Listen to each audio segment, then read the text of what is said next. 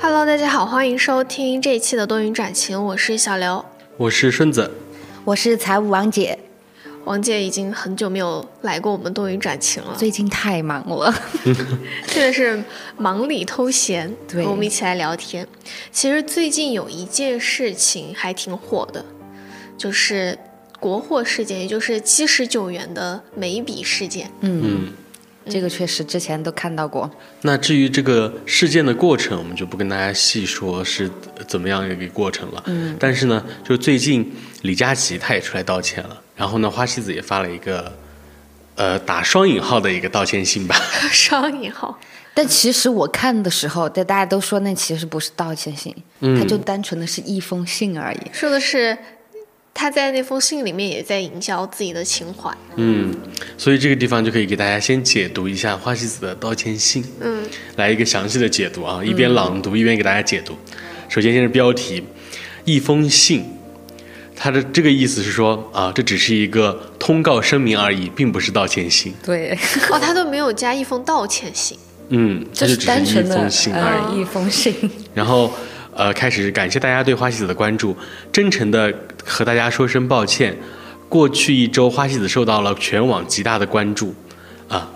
我们也知道你们在骂我。 我们诚惶诚恐，手足无措。品牌此前也一直没有发声。我们哪儿错了？我们没错，我们不知道我们错在哪了，所以手足无措。这段时间里，我们不断吸收大家的批评、意见和建议。你们继续说你们的，怎么做是我们的事情。非常抱歉占用了过多的公共资源。为了双十一，我不得不出来发声了。对哈，双十一要到了，感谢大家的鞭策，相关的意见我们已经记录，团队也在一一比照、修改和提升，秉持初心，为大家带来更好的产品，提供更好的服务。别的先不管，东西我们照样得卖，KPI 还是得有。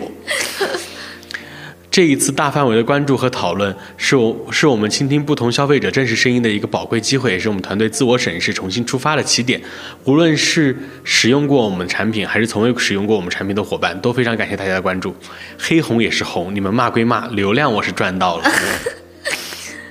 花西子创立于杭州，然后巴拉巴拉，反正就是说说这一通话哈，就是营销的话，嗯，还是哦，最后一句是是一个地地道道的中国品牌，我们是国货，但是他确实他在那个信里面是说，好像是各个流程都在中国，是吧？嗯。但他哎之前有工厂在日本，对对对，我也是看到网上有说他们这个我后面后面会说，就是说，他说扬东方之美，铸百年国妆，这是花花西子的品牌愿景。然后他只是说了他们品牌愿景是这样子，他并没有回应说他们在日本有工厂这个事这情个事情，啊、然后他这句话的意思是说，呃，国货发展至今生生不息，作为年轻的中国彩妆品牌，花西子希望跟大家共同讲好中国故事，传承东方之美。意思就是说，我们是中华文化的映射，不管你们怎么认为，我们就是很牛，因为我们是国货，买了就代表你们弘扬了中华传统文化，所以你们得买。嗯、开始绑架了。对，然后只言片语无法一一回复，然后他就是如果不是为了双十一的话，我不会来出声 明。嗯、就是说我吃到瓜说他这封信不是出自他们专业的公关公关部，嗯是好像是他们老板一手拍板的，然后他们公关部的员工集集体体离职嗯离职了，嗯就是说你再待下去，你自己那个业内的名声都毁了，就会怀疑你的业务能力。嗯，然后我刚才说那个只言片语无法一一回复嘛，它这实际上是一个呃成语滥用，因为只言片语代表这个话很很少很少、很简短。嗯，那只言片语怎么没法一一回复呢？ 我不想理你，就就是而是且吧他其实也没有给网友机会，他们说的他发布的这一篇，然后下面是关闭了评论的，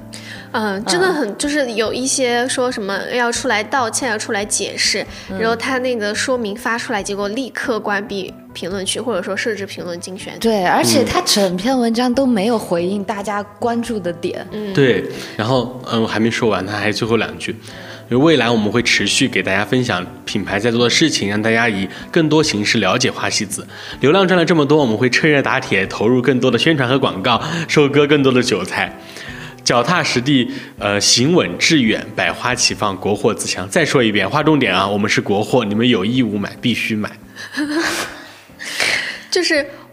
不是我们最近聊这期嘛，然后嗯我就发现还有一个新的素材，就是有网友发现花西子她送的替换装和正装不是一个版本。就是花西子，它不是之前解释说它不是七十九元一只，它是七十九元三只只，嗯其实是一只正装，两只替换装。嗯，但是网友他是已经用完了那个正装，想换替换装的时候，他发现他们不是一个版本，就是替换新是常规版，正装是纤细版，就是你把那个替换装放上放到那个正装的壳子里面是放不进去的。然后啊消费者他，你知道眉笔是用的比较慢的吧？嗯嗯然后消费者用完那个眉笔之后，嗯就用完正装之后，他去找那个商家售后，商家好像是客服回的是说已经超过七天无理由了，就说现在两只替换新我只能赔你五块钱，所以他们的成本应该很低。意思就是嗯天哪两条替换新只值五块钱，然后加上正装和壳子就就是七十九元的79东西了十元不能再多了。所以李佳琦得拿多少 啊？所以就是说，他们出这个声明，大家不买账的原因就是他没有回应价格这个问题，对，是这是大家最关注的，最而且关注的，而且哎对，他没有拿出一个很切实的一个措施来为消费者提供一些好处，或者说呃给消费者提供一些补偿之类的。他只是说什么，呃，好像是拿出了多少份眉笔来送大家之类的。好像是微博上面一万粉，然后直播也有一些，但是你就是换算一下那个，就十块钱的话，或者说几块钱的成本，那你这个就是相当于也是一次全网的营销了，你这点钱算什么呀？对嗯呀、你这个有什么用？你眉笔该卖七十九还是七十九啊？嗯，啊，说的是眉笔不涨价，但是有网友他翻自己之前的那个订单订单详情嗯，发确实是涨价了的。嗯，而且他真的，李佳琦卖，我还特意关注了一下，李佳琦卖七十九三支，我后来在他们的官旗店看了一下，确实涨价涨到八十九了。为啥涨价了？ 李佳琦直播间应该还便宜一些李。佳琦它是最低价，嗯，它是最低价。哦嗯，唉，然后就说回李佳琦这个事情李佳琦，我想到他的那个道歉视频被网友二创， 啊，对，他吹羽毛那个，你们现你们之前看他直播吗？看的少，就是我可能买过两三单的样子，就是买的不多。嗯，因为我觉得直播实在是太聒噪了。啊，也我是从来都没有买过这些东李佳琦的呀西，。没有买过，一样东西都没有买我过。之前还经常买，因为感觉就也是你会也是觉得对于很它的便宜信任是吧对，但有时候确实比那个要便宜一些。但我之前也听说，就上他的那个直播间的那个产品是他他自己要垄断的。就说，比如说，他在他那儿必须是最低价，嗯就是你出去卖的话不能低于他，然后，但是他还要把他的佣金算进去，就本来是一个，比如说二十多、三十多的，他要卖七十多啊、九十多啊那种，然后他还让他还要要求商家就不能就别家的不能别的直播间不能比他低嗯，啊，这个我就觉得有点败好感。他的坑位费就是不是最高的那种哈，就是以普通的坑位费好像是一百五十万一个品。天哪，所以他才会有那种发言啊！你不努力，你怎么不肯不想想你自己？而且他他道歉那个事情，我后来就仔细想了一下，大家只看到他道歉的那那一段的那个截图，没有人去真正看那场直播嘛，很应该很少，全网都是在发他那个片段。嗯，那个片段前因后果是怎么样的呢？是他道完歉之后转头哦，他是切了个镜头，他就立马去带货去了。哎，就是情绪收放自如， 很快钱还是要赚，对为了就是赚钱，我不得不给你们。啊，你想他，我停一天就少挣了八百零五万。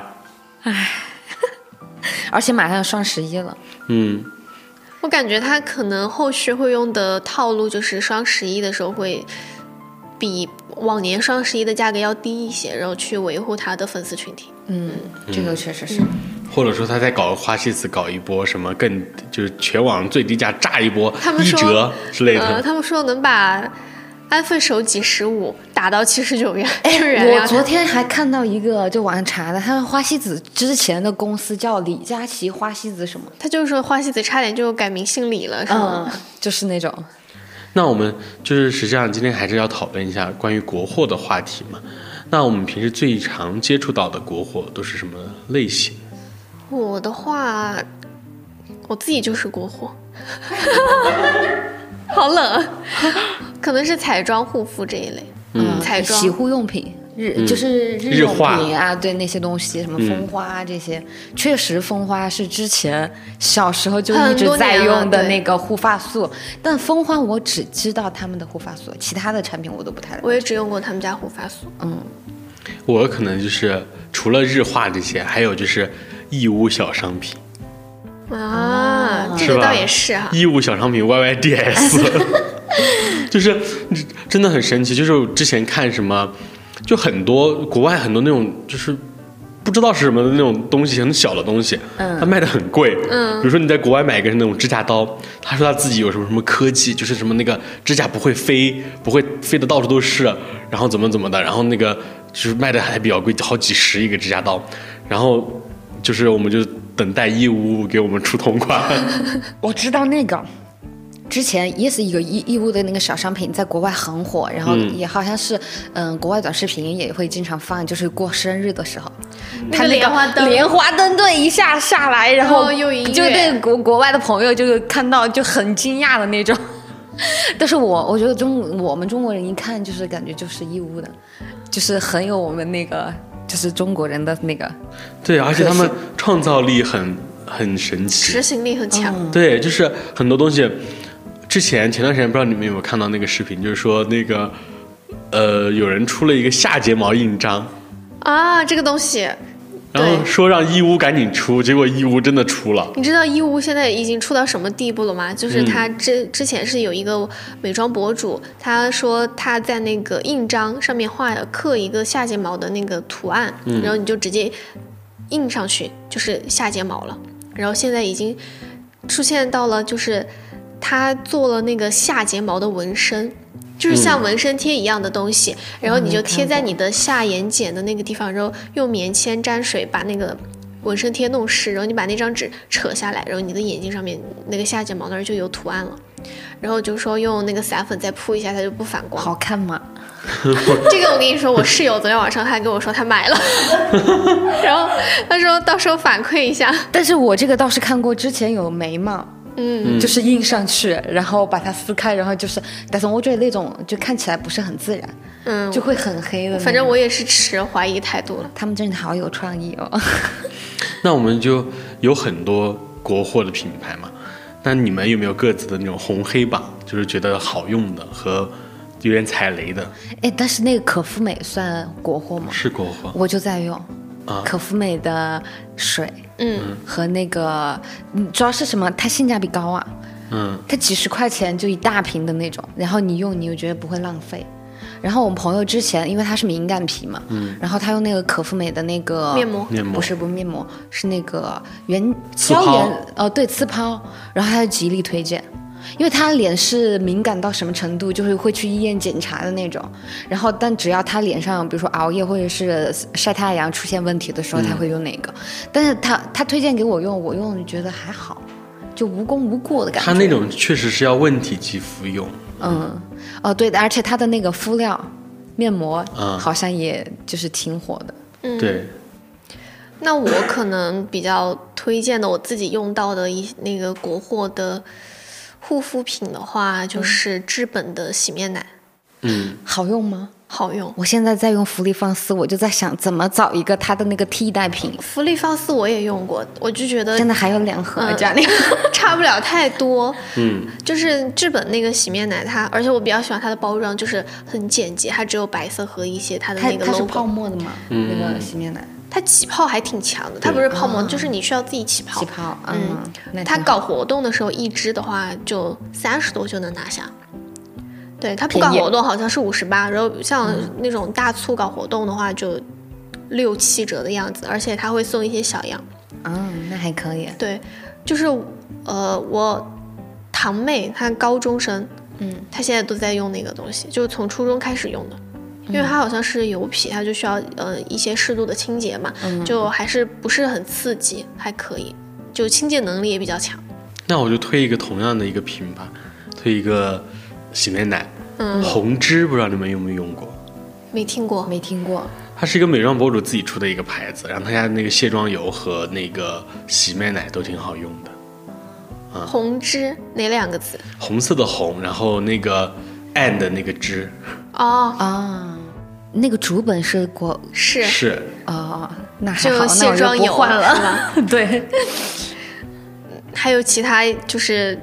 你们会回购的产品吗？就像王姐说的那个，我以前一直是那种就是长痘痘长得很严重的那种，现在就好一些了嘛。然后是我就一直持续在用一些那种，就是王姐刚才提到的那个叫敷料，就不是说我们常规意义上的面膜，因为常规意义上的面膜它是妆字号，就它的那个。就是批号是妆开头的，就它是属于化妆品品类的。然后呢，用那些敷料的话，它是械字号，就是是医疗器械是械字号开头的。然后呢，它全部就是是医用的那些产品。啊，你说到蟹字号，我就想到有一个东西是从我的红榜里面，后面被我放到了我的黑榜里面，嗯，就是伏尔加。听过，而且好像还很火。嗯，我记得是我们大学那会儿，当时是医美，那个是叫医美药妆吗？对对对，那那一类面膜哈，嗯对对嗯对像什么可肤清什么的很火，然后当时我就用了那个伏尔加，我就觉得还挺，我不是为了祛痘，因为我不是痘肌，我就是觉得很保湿，用完就是脸嫩嫩的、滑滑的。嗯，然后后面伏尔加它就是越做越大了嘛，最开嗯始感觉是在微商那里卖，然后后面就是做上市了。然后它上市的时候就公布了他们家的财报，就是员工总数近五百人，结果研发成员只有八名，好像还包括实习生。然后他们的研发的支出成本占比百分之零点零四，而且钱都用来做而且营销他们了大部分的研发费用还是委外检测费，就一年赚八亿，广告宣传费就花四将近四个亿，然后面膜的成本九块八一盒，相当于两块钱一片。就是后后面大家也可以去搜索一下，因为有其实有很多呃博主出了一些那种品鉴的那种方法，就是你去看那个面膜的那种成分表，它如果前几位是什么水、甘油、什么卡波胶怎么之类的，那就是说明它这个。就只有水、甘油之类的，然后其他全是增稠剂，然后其他都是微量添加，就是一个，呃，没有什么太大作用的面膜。啊，我回家要看一看。然后我的黑黑榜榜的话，啊，没有什么特别踩雷的。哎，我也是。但是我会很讨厌那种就是在同一个时间段大面积找美妆博主，或者说找一些 KOL 带货推荐的东西。嗯，这种我是没有好感，不会下单哎，。这就让我想到以前小红书，嗯就是你会用用什么，就别人推荐什么之前，或者是你想要换一个，比如说水乳之前，你都会在小红书搜一下，嗯对然后看一下大家用的。我觉得现在搜小红书基本上都是网红带货的那种感觉，就是我感觉是没有什么可信度对的，我就对会觉得他说的不是真话，都是一些软接的广，广告，对，而且现在就这种感觉，而且有的品牌它就是很很诈骗的地方是，他会找一些素人号。就是你以为你看到的素人号是真实的测评，但嗯其实就是他专门找的那种没啥粉丝的账号来帮他做感软觉文推像广。对，感觉像自己用了，然后给出的那种结论的那种感觉，对，但其实是花了钱买的。防不胜防啊现在套路。那黑榜可能就是那种有很多那种疯狂营销的一些品，对，嗯比如说某个节气、啊，某雨，啊，就是某一段时间刷小抖，然后你就不管是什么品类的博主，比如说什么宠物的，然后做菜的。美食博主都在推各类博主，他都会在评论区推那个品牌的东西，就说什么精华水，就是看起来推的也不真诚，也不走心。我想到了一个我不太喜欢的那种，就是一类东西哈。就是也不是说他们完全是踩雷，但是我不就很有点有点稍微有点败好感，就是很喜欢取一些奇奇怪怪的用英文组合的各类英文组合的那种名字。有母语羞耻，这明明是一个中中国品牌，然后搞一个那种那种英文名，嗯嗯嗯，这里就是听起来可以给解给大家解释那个美特斯邦威，它不是哈，人家、 人家还是有自己的一套解释的， 它是一个纯的中国品牌，就是就很多那个护肤品品牌，它很喜欢搞一些英文，而且并且它没有中文的名称和解释，而而且我知道，就是抖音上很有还有很多感觉是卖那种三无产品的，你知道，就爸爸妈就妈妈会买的那种，嗯嗯就是你听都没有听过，然后什么青哒花哒哒，哒哒哒哒。对，而且不不不，最败好感的是那个，我突然想起抖音上那个，就是有些博主脸都烂了特别烂，对他卸妆就很多红的，还有那种痘痘，嗯然后涂上他那个那个气垫粉对对对，就给刷了一层一层腻子的那种感觉，就特别那种。这个我看见有博主就是揭秘，就是说，就是你像你那个肌肤，你卸掉那一块儿之后，它很红嘛，嗯然后它上的那个气垫一下就盖住了，然后那个博主就说，他说任何一个气垫都能做到这一点，瓜吃好像你这种真的，而且哎他说看起来，嗯很他说夸他张他那个粉扑背后可能会挤了很多的量，而且你不知道他那个粉扑上面挤的到底是啥，啊、这个倒是真的，嗯，就就有可能它是真的是粉底液，有可能它是把遮瑕挤到那个上面去当遮瑕当粉底液用，那确实遮瑕效果很好。嗯，还有一种类型也会在我的黑榜上面，就是最开始他会营销自己是某个牌子的平替，嗯是平价国货学嗯学生党都能买得起的这一类的东啊西，嗯然后火了之后，它就疯狂的涨价，它翻倍的涨价，嗯，就有这是种。比如说威猛威娜，猛娜。哦，我我本来想跟你们说的，这个威猛辣感觉在那个小红书和那个抖音上做太多的广告和宣传了。嗯，随时比如说，嗯、关注的博主啊这些，他们都经常搞这种专场。嗯，而且他最开始确实说他自己是那个小李泉富全啊，小泉的平替，结果现在人家价格比还高，比人家还不，高。他们还标榜他们是那个，就是去医院也会推荐用的那种。嗯，但是这个就是，呃，据我了解到是有博主他揭秘的，他的院线版本和我们实际上能买到的版本是不一样的。院线版本跟专业可能成分啥的也有一点区别，你们用过吗？我没用过。我用过，但我是用过，但没啥用。对我没有，确实没有我其他的那种用的其他品牌效果好。包括我用了小泉的 B 五面膜，嗯，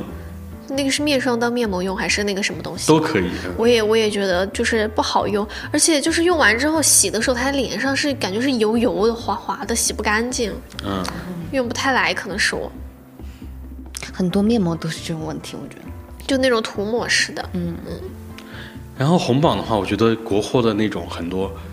吃的东西，真的全部都是红榜。啊，你说到吃的，我先我现在这插一句啊，就是我今天才了解到那个白某味，嗯，嗯，白某味，啊啊啊啊啊，它不是国货，不死吗？不是，就是卖那哦种干果零食的那种。对呀、它不我是。啊们国货是三只松鼠，良品铺 子甜。品铺子，嗯，它是美国百事的，这个是真的有点出乎意料了。我一直以为它，而且它取这个名字，所以大家支持一下三只松鼠吧，是我们安徽老家的企业。 可 以的。没事然后没事顺子你可以接着说红吧。嗯，然后红榜的话，就各类那种小零食啊，那种膨化食品。但是我们从小到大熟知的那些品牌都不是，都不是国货，乐事乐事也不不是国上好佳也不是货，啊、然后就比如徐说，福记也不是，哎，有一个薯片，从小吃的那个叫什么？它子弟应该是对对子弟，子弟的麻辣味儿的好好子吃。弟是国货吧？是还有国货烤鸭 味，啊就是推荐大家吃吃这个，真的很好吃。那个子子弟弟，的麻辣味真的很好吃还有那个贵州那个洋芋片。啊！土那豆个我也片吃过，嗯那个好吃，嗯，然后我推一个我们老家那边的一个品牌吧，嗯，然后我们那边有一个叫六味族，什么东西？不知道大家以以前没有听过哈、他以前还打广告打的很那个，他是做那种压货的。嗯好吧， 那不知道确了，实没大家大听过嗯家可以去搜一搜，了解一下。那它现在价格比较高，以前价格还是比较低的。这个怎么也涨价了？然后它涨背后涨价的故事，我可以跟大家分享一个，作为我们这个今天一个小彩蛋吧。嗯，就是说是那个老板他后来家里面出了一些什么变故，家里面人生病还是怎么怎么的，然后他那个嗯就支出了很多钱，厂子厂子就做不太下去了，然后呢他生产也没有生产那么多，然后后来就涨价了，就这样子，也没后来销量也不是很好。但确实没有听过，就是很多可能就是当地生产的比较火的那种，嗯，感觉这种压货什么的，就是直接就小区外面买。嗯，但有的时候选不就对是也挺一般的，可能得老小区外面的才好吃。然后还有很多那种饮品品牌，都是做的很好的，是汇源啊，我很爱喝椰树汇椰源汁，那那个 NFC 呢？那个是国产的，那个是啊那个好农夫喝山农夫泉山泉那的个我喜欢喝。那个配那个咖啡就是陈 C 美晨式，星美 式，嗯，好喝。 然后其实我们刚才就聊到那个红榜和黑榜嘛，嗯，但是我感觉就是你红榜上面的产品，就算是很喜欢的，但是也没有成为我们选择的不可替代的东西。嗯，就是确实有的时候，主要是现在我们能够获取的产品很多了。就自从就物流很通了之后嘛，以前我们可能真的只能去线下商超去买那些品，然后现在都是，呃，网上可以买各种各样的，包括还有海外的那种代购啊，甚至说是，嗯、海淘，还有天猫直营、海外直营各种。嗯，你说到这个，我给大家分享一个，就是最近很惊讶我的一个小故事啊，就是我。前段时间在俄罗斯找人帮我代购东西，然后那个代购是在中国留过学的一个女孩子嘛，然后她中文就还可以，我们就用中文沟通。然后前天下午的时候，她就给我说，她说东西都到齐了，她就给我称一下重，然后就准备下午打车的时候去寄出来，寄到中国。她前天是和这么和我说的哈，然后结果我说好，我说你到时候寄出去了，我就把邮费转你什么的。然后他就没回我消息了，然后我就以为他前天没有去。嗯然后昨天下午他给我说，他说在吗？他说把地址给我一下，他说东西已经落地了。我说落哪个地啊？ 他说到北京了。我说我我就完全没想到，居然现在就是跨国的啊物也流很能够快嗯了隔天就到了，然后今天早上就已经从北京寄顺丰给我寄过来了。嗯，其实俄罗斯也不远，但是我之前买过一次俄罗斯的东西，就是直接是发快递发给我的，大概半个月吧。就啊韩国是比较快的，可能几天就可以到，然后日本的话是大概半个月的样子，然后英国也是可能半个月二十天的样子。就是说很很多那种国货没有成为大家不可替代，是因为第一个是它确实也没有网上说的或者大家口中说的那种性价比那么高。就是我们单换算下来，它其实跟国外的很多品，因为国外会会做很多那种很便宜大碗的那种品牌，有专门做这类这类品牌的，就专门做那种日常消耗品的。那你可能确实跟大家跟它比不了，而且嗯，中国人在这种科研护肤的意识上，好像跟国外的那个要晚一些。就是以前大家没有什么那种要护肤啊，或者那种很明确的那种意识，都是擦个脸油什么 的。对，嗯，而且我觉得更多是它国货就不怎么做营销，就是你根本有些都不知道，就听都没听过这些品牌，你就怎么去购买它这？是两个极端，要不就不做营销，要不就纯做营销。嗯要不就花四十个亿去做营销。就好像就是最近因为这些事件出了很多国货，我都不知道，就从来没听过这些品牌，就最近可能才了解到的这种嗯，像最近那个金星，金你知道星 吗？卖盐的。我所之谓前真真的以为是要买鞋盒的，然后这次我才知道是要买金星的，哎，对，我觉得嗯有一段时间北京协和的那个很就那个个乳霜什么的啊，那个龟乳乳对就很火，但当时买的都是就协上面和的就标的就是北京协和，但我不知道原来他它就说被抢注了，就很多商然标后都被他抢注说他了。们老板没用，抢去打官司还打输 失败了。 我看到那个主播发疯的视频，我觉得他真的太搞笑啊，了。他说别给我送礼物，反正也到不了我的账上。 还有别骂我， 骂老板， 老板格局大，真的挺有意思的。我觉得做就是国货适当的做一些，就利用短视频平台啊，或者是，嗯、像小红书这种啊，做一些这种有意思的营销，让大家知道啊，然后大大家去尝试。如果真的好的话，其实我觉得也没有什么不可替代。其实有很多那种品牌，它是背靠大厂的，它这些品牌大家就可以去选择。就比如说是华熙生物啊，这些还有像王姐提的那种很多药鞋盒，医美的那种鞋盒，然后还有什么呃像可复美背后的，它是一个叫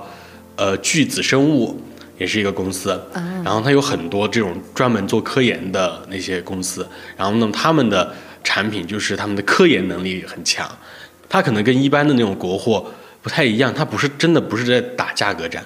它那个面膜甚至还会有点贵，或者护肤品甚至还会有点贵，像那些次抛，是价格都是不低的，但它确实在在科研上下了一些功夫的。嗯，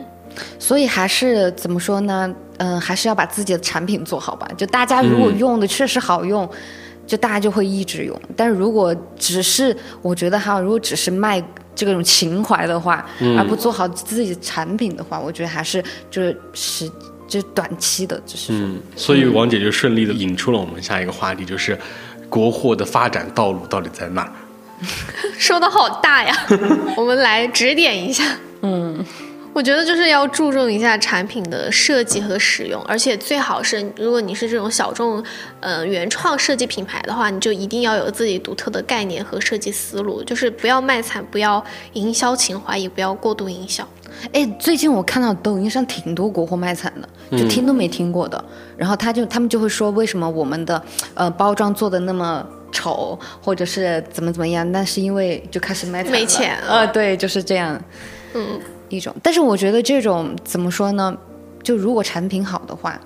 也不是不可以支持通过这种它方式来让大家知道了解。对，我觉得就是你要支持，还是就是选一些自己的必需品适合去自己购的入，对不能就是盲说目地去就花钱了，纯纯打钱这样。还有，我觉得它确实可以做很多中国特色的东西，但不是像花西子这样，就是纯纯一个包装那种中国特色。就比如说，实际上中国，比如说植物精油啊这些东西，还是就是运用的比较多的。然后什么什么什么那种成分，什么灵芝啊，什么草药啊之对类的，就这种中国的哦就是那山茶种，对，听起来就很中国。然后你就可以去搞一点这种特色的，然后去研究一下去研究一对下，对。还有就是，我觉得取名啊、名字这个不要，就像你刚刚说的一样，不要太倾向国外的那种风格。对比如说日本，你不要说就是就是看的时候，你觉得它有一点像日本的那种名字的嗯感觉，而且它之前不是被造谣了吗？说它说它的那个原料产品有出自日本的，好像嗯说是它的竞品，就商战嘛，啊就说还有这是竞个品造造谣出来。对，我昨天还查了一下那个小红书，就说它的那个原料其实有引进日本那个什么什么的，然后好像有一个她有一个小姐姐是买了，然后去淘宝上问他们客服，然后他们客服就支支吾吾也不说清楚，但其实他们。本身是并没有日本这个原料产品的，但后来就被爆出来了，所以我就说你这个名字你也不要取得太那个了，就会给别人就是嘖有趁之机。我觉得如果是国货，你又正儿八经的取一些，嘖比如说中国什么诗词啊，里面那么多听起来挺好听的什么 无语吗？名字啊，就可以浮生若梦，对嘛？不是梦是国外的牌 哦，我子知道，我知道。那名这个名字确实改的中文很好，现在改了之后很难听。我觉得很多像彩妆护肤的品牌，他们最开始都是说自己是开价产品，嗯，就但是后面发展起来，他们就还是会想要做一些高端线。但是你去做高端线，你不是说你提高价格，它就是高端线了，嗯，对，你的还产是品要让也跟消费上者觉得你他花高价来购买是物超所值的，嗯然后你要培养出一批稳定客户之后，你才能说继续去培养这批稳定客户的一个群体认同感。哎，这确实，你们觉不觉得“国货”这两个字给人的感觉就是便宜，对吧？就说到国货，就感觉就是很但是我觉得很贵的是那种定制汉服的，啊，对对对，那个很贵，那个我觉得很贵，嗯，那个很贵。那个是一听就很高级。其实很多国货贵就贵在工艺和人工，嗯，但是会慢慢就是已经淡出到我们的生活。感觉也是我们我们平时应该也接触不到吧？对就就是你像一件工艺像几万、几十万的这种花费，嗯接触不到，你之前采访过那个做漆器的那个手工匠人，他们一个一个多月，然后好几个人才能做一件品。这种很费啊，然后它那个东西就会卖得很贵。嗯，就是说真正的那种很高端的国货，我们是接触不到的。我们不是他们的受众，而且他们也不需要太多的受众，就是稳定的客源持续购买，他们就已经可以就是赚钱了。嗯，那还有一个点就是说，如果你真的是好产品的话，实际上是可以经得起时间的考验的。嗯，就是不是说我们现在就处于一个那种流量为王的时代，但是即使你没有流量，你真的产品够硬的话，你你先可能先稳步在这边小步小步走，但是你后面总会有那么厚积薄发的那一天。就像治本，它最开始确实也是有营销宣传的嘛，然后但是到现在，它就是最近那些粉丝或者说一些消费者去劝他直播，说他也来分一下这个花难财这杯羹，然后他们就说他们不开商业直播，他们就是只只在那个淘宝店进行售卖。那我要就去已经了是解有一下了批 稳定的客户了。但是他也有就是不太好的地方，就是他之前给 KOL 送跨年礼物，送的是有金子吊坠的手链，就是给 KOL 那儿花了一些钱，就是觉得没有让利于消费者，有人就会很膈应这个事情。然后最近我还有学到一个新的课程，就是不知道在听的朋友们有没有晚学的受众啊？晚学就是晚晚，嗯，一个很古早的豆瓣火起来的一个网红，他现在是有开美术馆嘛，然后前段时间顺子还说他来成都开了一家，对对还对开了刷一个到了版本龙一的展，嗯，对，然后后面也会说到这个事情，就是他们那个木木美术馆的线上的一个商店木木商店，就被爆出来他们的周边是抄袭了我们就是国内的一家原创设计的水晶器皿品牌，叫做 MU 十六这个品牌的糖果杯，然后这个品牌的运营他就去评论了木木商店官宣那个杯子的那条微博，就说怎么卖我们的仿品杯啊？然后木木商店就回应说，他说，嗯，仔细看和贵品牌的产品差别还是挺大的，但是如果你们的产品有申请知识产权保护，可以和我们说，我们就联系厂商进行修改，就他已经明示，他就我确实是抄 的。就很离谱啊！这个回应一点啊水平都没有。然后他们就说，好像他们那个是没有公关的，他们的公关都是直接是木那个婉婉的老公林汉来负责的，嗯，就有一种家庭小作坊的感觉。然后后面网友就扒出来说，他们那个木木商店卖的那个杯子，就是那个仿品杯子，他们好像卖的是七十五元一只，然后在拼多多上面有一模一样的十六点八起卖，然后就是直接是真的是一模一样，就工厂进货，然后割粉丝韭菜。而且他们自己那个木木商店的包装盒非常的丑，就是没有任何的设计思路和灵感的展示天。哪，这让我想到了那个欧阳， 他的那个品牌嗯，嗯，之前也是被吐槽啊，就是好像一个什么东西卖个九百多还是什么，加了一个那个什么，加它是加了一个那个 logo 是一个什么 logo 来着？嗯，瑞奇，不是，我忘了。当时网友也在玩梗，嗯，对，也完了他的那个就是有呃很多这种，就是你追究下来，它是那种广州代工厂，然后或者你跟他是义乌嗯说，发火。对你跟他说说我想要一个什么样的品，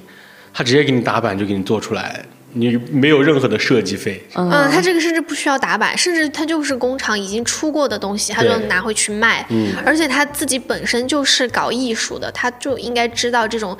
应该有这么有强的版权意识啊。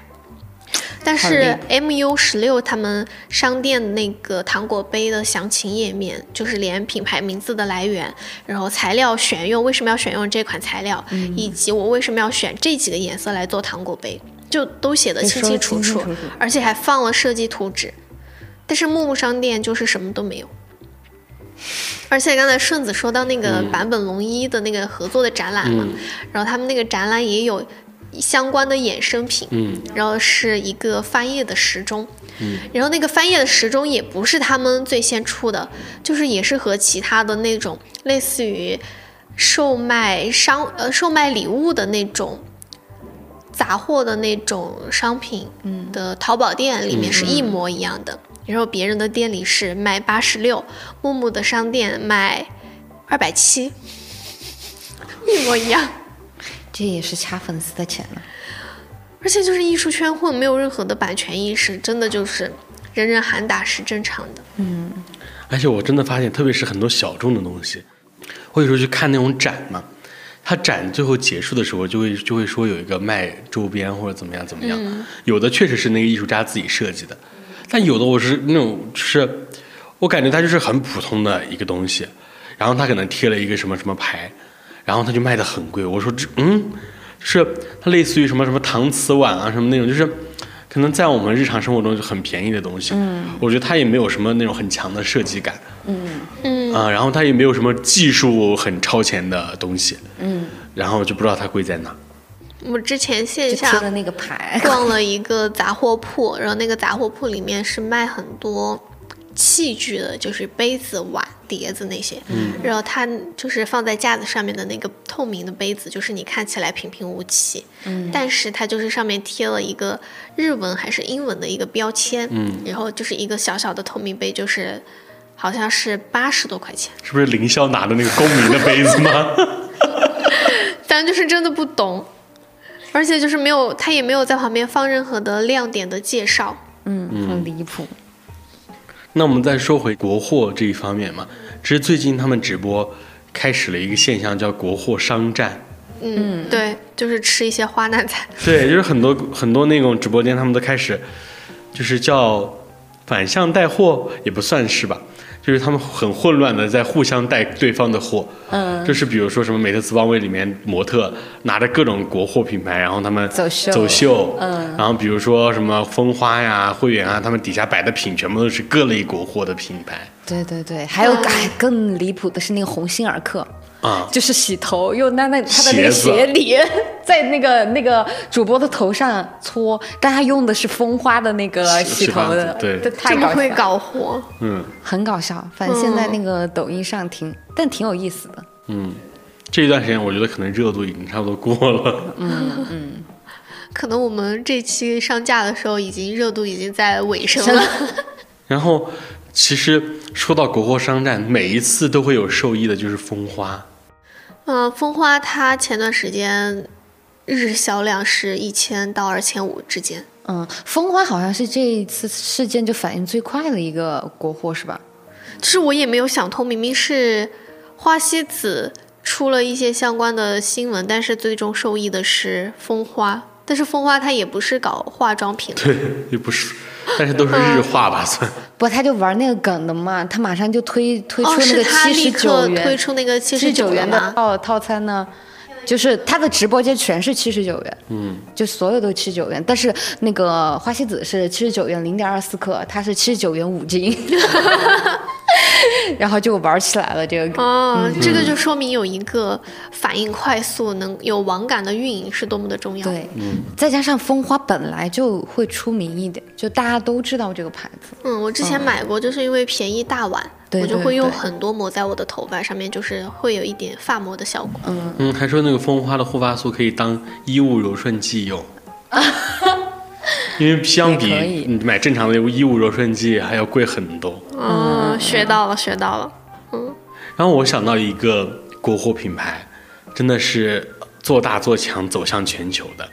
就是雪王蜜雪冰城。哦，它居然在印度尼西亚有两千多家分店，这个是我真的出乎意料。对，，然后我在搜索国货的这个过程中，我了解到它是全球第四大快餐品 牌，对，是第四大连锁的他快们餐公店司是只做蜜雪冰城吗？还是有对，其只他的？做蜜雪冰城。就是饮品、嗯，前面分别是什么肯德基、麦当哎我天劳、 汉汉堡王什么堡的。王那些。可以的。然后我们第四还是第五名就是雪王，对，啊但我之前确实有看到他在那个韩国开店，嗯，就很多短视频在它发。开到了一些很多那种不发达国家，但我这这个就我就真的有点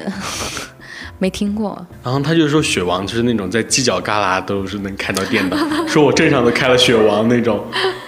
我觉得最先开始好像是在学校附近，嗯，我之前都是在学校附近有看到，然后之后对。他们其实做的挺好我们上周出去吃火锅，吃完之后我就说好口渴，然后旁边有好好几家那个奶茶店，什么 COCO 啊什么嗯的，我就看到了小雪，我说去喝一杯小雪的柠檬水吧。哎，对我最爱它的就是柠檬水，其他我都没试过。嗯，对柠檬水，柠檬水挺好的。棒打鲜橙也可以。嗯，所以就像我们前面说的嘛，你这种国货品牌，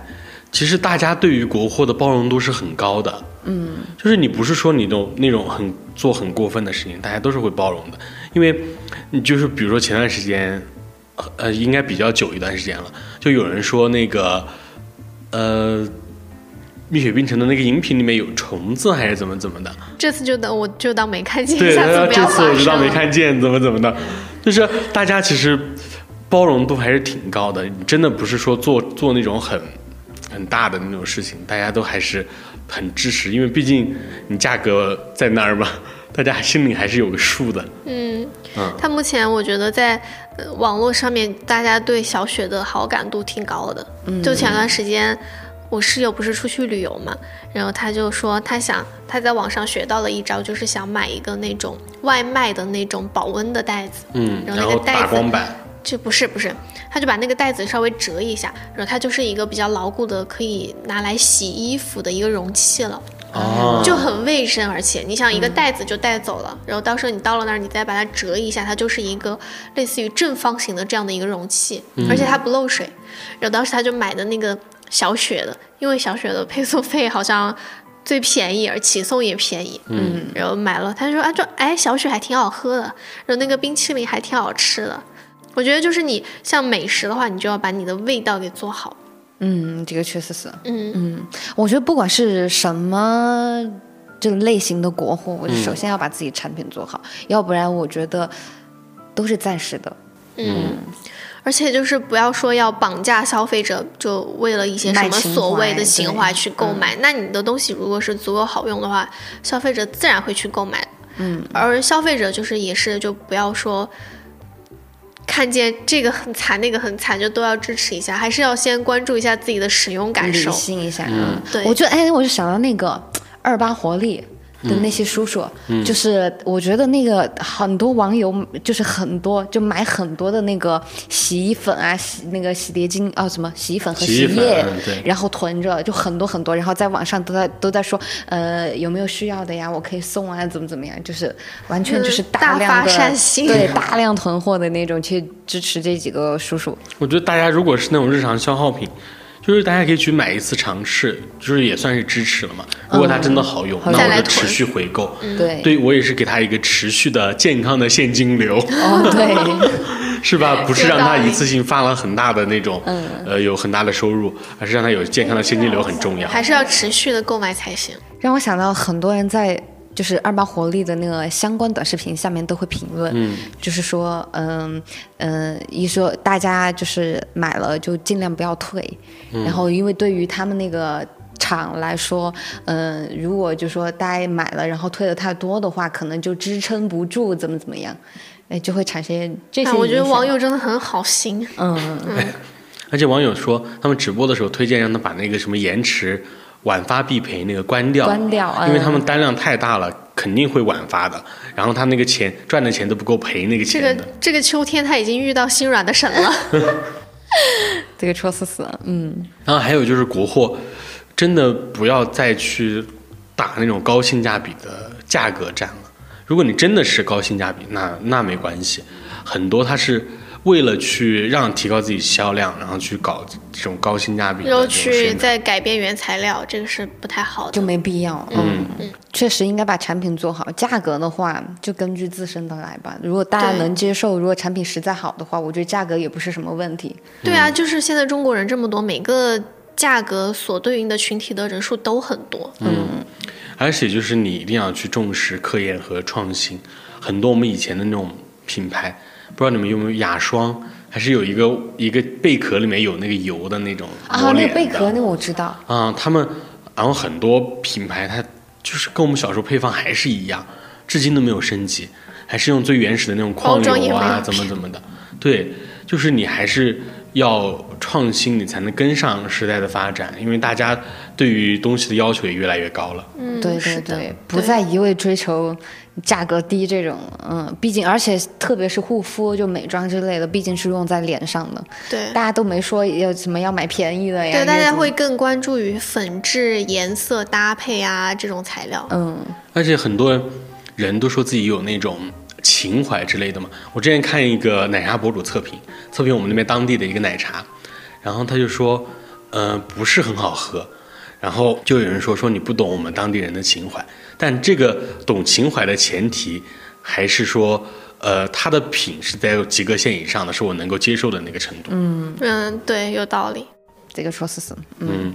所以我们今天聊了很多，从那个国货事件，然后花西子，以及说呃更多的国货品牌，以及他们的商战，还有他们未来应该走向何方。嗯，最终我们也祝愿所有的国货能够越来越好吧。我们也希望我们能够用上身边全是国货的日子。嗯，我现在就在找，因为我之前用那个霜和乳都是科润的，你要日本的嘛？嗯嗯。呃，对，所以是我我觉现得在科都在润一找般有没有可以用啊，但我一直在用啊，我觉得就平平无奇啊，但我平常都一直嗯在用，没有换过，但我现在不是准备要换了吗？啊，嗯可以试一下治本。可以然后评论区大家如果有推荐的一些品牌，或者说想帮大家避雷的品牌，也可以和我们分享。嗯对，那今天这期多语转型到这里就结束啦。我们国庆期间也会保持更新，欢迎大家来收听。好，我们下期再见，拜拜拜拜